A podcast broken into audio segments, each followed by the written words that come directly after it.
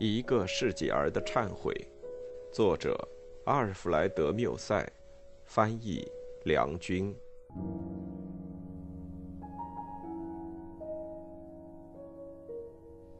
第四章。第二天，太阳出生的时候，我想起的第一件事就是问我自己：现在我打算做什么呢？我没有职业。也没有什么事情可做。我曾学过医学和法律，却不能决定到底在这两种职业中选择哪一种。我曾在一位银行家那里工作了六个月，工作做得那么糟，以致我不得不及早辞职，以免人家把我开除。我过去学习还算用功，但所学却很肤浅，因为我的记忆力不强。容易学得来，也容易忘记掉。除了爱情之外，我认为最宝贵的就是独立精神。从青春期起，我就对他非常崇拜，也就是说，我把他供奉在我的心里。有一天，我父亲想起了我的前途，便对我谈了好几种职业，让我在这些职业中加以选择。我一只胳膊支在窗口上，眼睛望着花园里那株迎风摇摆、疏疏落落、孤孤零零的白杨。我在对这几种不同的职业加以考虑，以便选择其中的一种。我把这几种职业从头到尾一种种在脑子里衡量，但却没有对任何一种发生兴趣。我让我的思想漫无边际的驰骋。我觉得似乎大地突然在我脚下浮动起来，而且在空间牵引住它的那种隐约的、看不见的力量，也仿佛被我的官能察觉到了。我看见它升上天空，我似乎觉得我自己像在一只船上，我眼前的那株白杨像是一根桅杆。我站起来，张开双臂，嚷道：“作为一位搭乘在这只漂浮于太空中的船上的一天的乘客，是多么微不足道呀！作为一个人，又是多么渺小，不过是这只船上的一个黑点。我将长大成人，但不会是什么特殊的人。”这便是我十四岁时面对大自然所发出的第一个誓愿。从此以后，我就只是为了服从我的父亲才试做一些事，但我对做事的厌恶心理却始终无法克服。因此，我是自由自在的，但并非出于懒惰，而是出于志愿。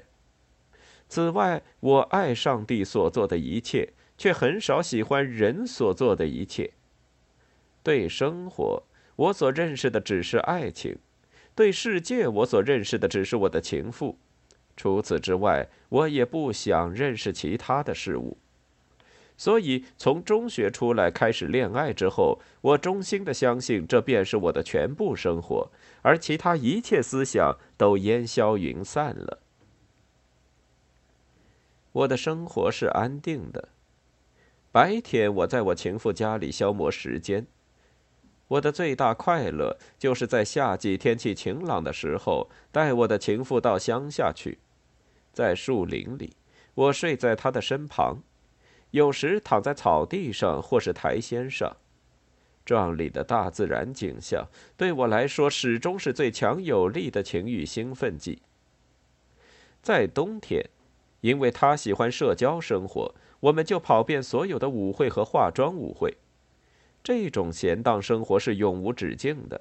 只要他忠心于我，我脑子里就只想着他一个人。可是后来，当他背叛了我，以致我脑子里就连思想也都没有了。为了使人们对我当时的精神状态有一个概念，我以为最适当的比喻，无过于把它比作今天大家所见到的那种集古今中外家具大成的套房。我们的事迹并没有它自己的形式，我们既没有把我们时代的硬件印在我们的住宅上，又没有印在我们的花园里，甚至没有印在任何东西上。人们在街上会遇到一些把胡子剪成亨利三世时代的式样的人们，但也会遇到另一些把胡子完全剃光的人。有一些人把头发梳成拉斐尔的画中人的发饰，但也有另一些人则梳着耶稣基督时代的发饰。富人们的套房往往是一些珍奇实物的陈列室，里面有古代的、哥特的、文艺复兴趣味的、路易十三的东西。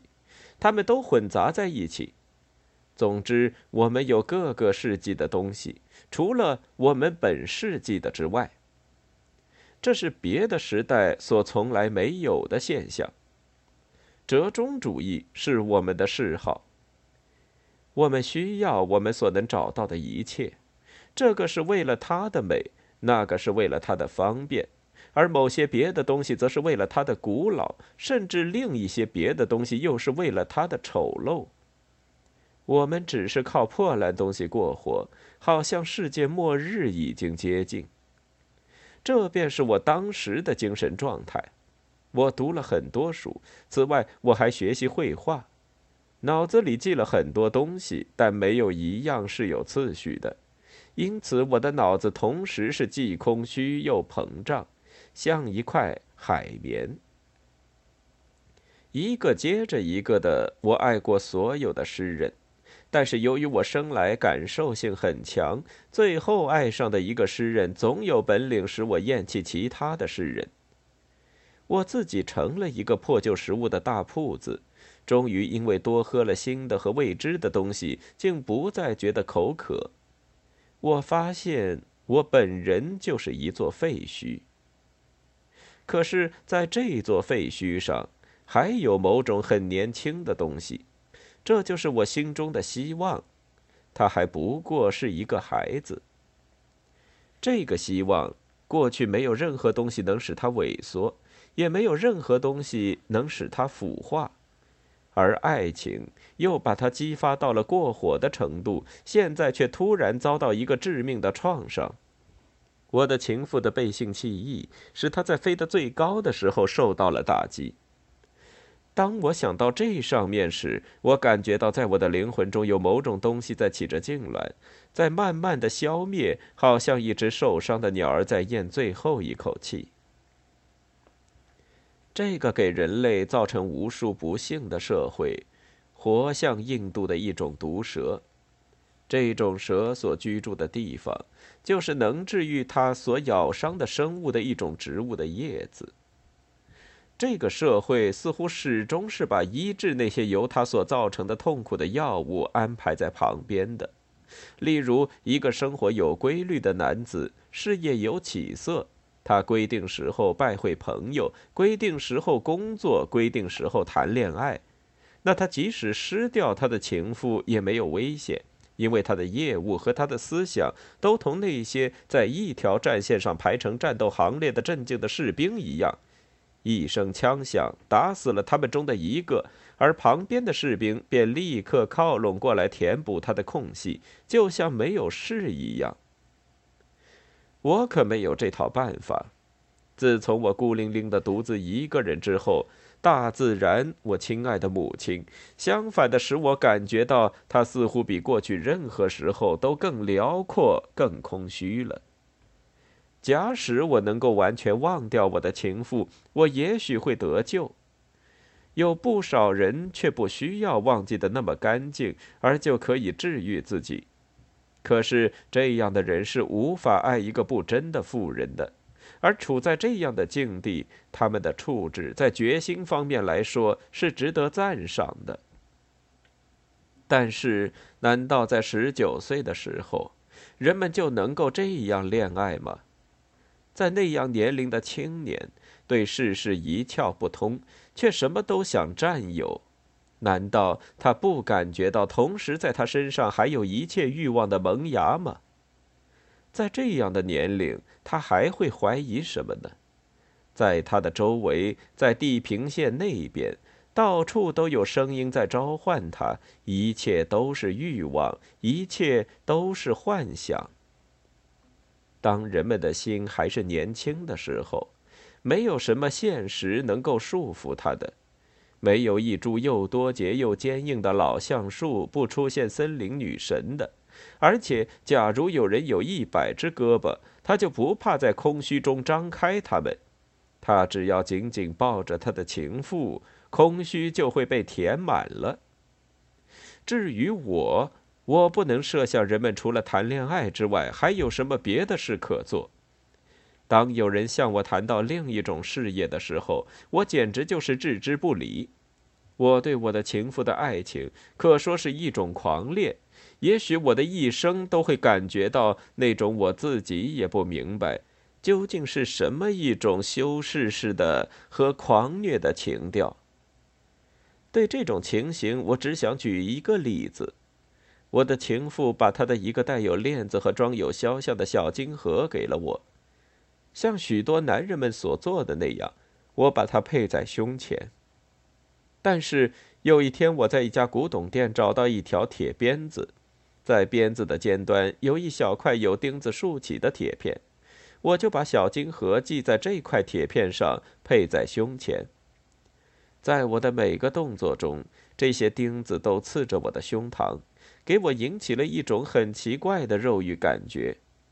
有时，为了得到更深刻的感受，我甚至用手将它紧按在我的胸膛上。